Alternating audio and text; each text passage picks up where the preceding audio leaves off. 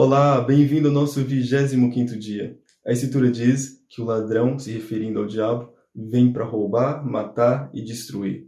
Mas Jesus vem para dar vida e vida em abundância. O que não quer dizer que iremos passar apenas momentos bons, apenas momentos agradáveis, apenas momentos onde nós conseguimos controlar todas as situações à nossa volta. Haverá momentos em que não vai ser assim tão bom, em que na nossa perspectiva daquele momento em especial, de, olhando de uma forma isolada, vai parecer algo muito mal.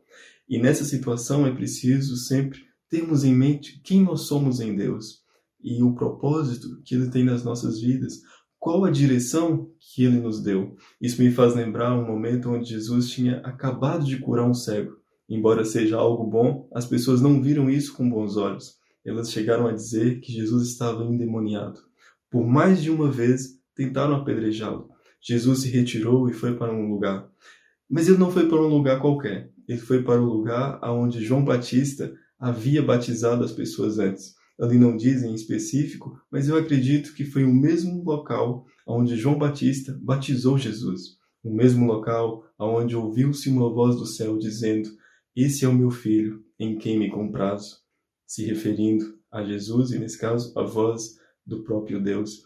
Jesus não foi naquele local por acaso. Na minha perspectiva, ele foi ali porque ali ele se lembrou que ele estava a enfrentar um momento temporário, um momento onde as pessoas não estavam a aceitá-lo, não estavam a reconhecer a unção de Deus que estava na vida dele, mas aquilo era um momento temporário. Deus continuava tendo um plano, e esse plano era maior do que qualquer situação temporária.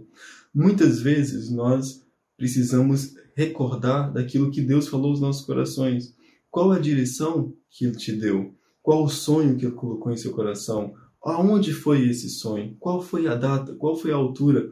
Você muitas vezes vai precisar ir até o local, entre aspas, para se lembrar disso, para não se esquecer. E em momentos complicados, em momentos contrários, em momentos onde você se sente completamente ao contrário daquilo que Deus tinha falado, é nesse momento aí que você precisa se lembrar da direção inicial de Deus para a sua vida. Talvez voltar ao primeiro amor, talvez voltar a, a, praticar aquilo que você praticava antes. Não precisa ser necessariamente um ir até um local, basta você fazer o que você fazia antes ou ter um posicionamento de fé como antes.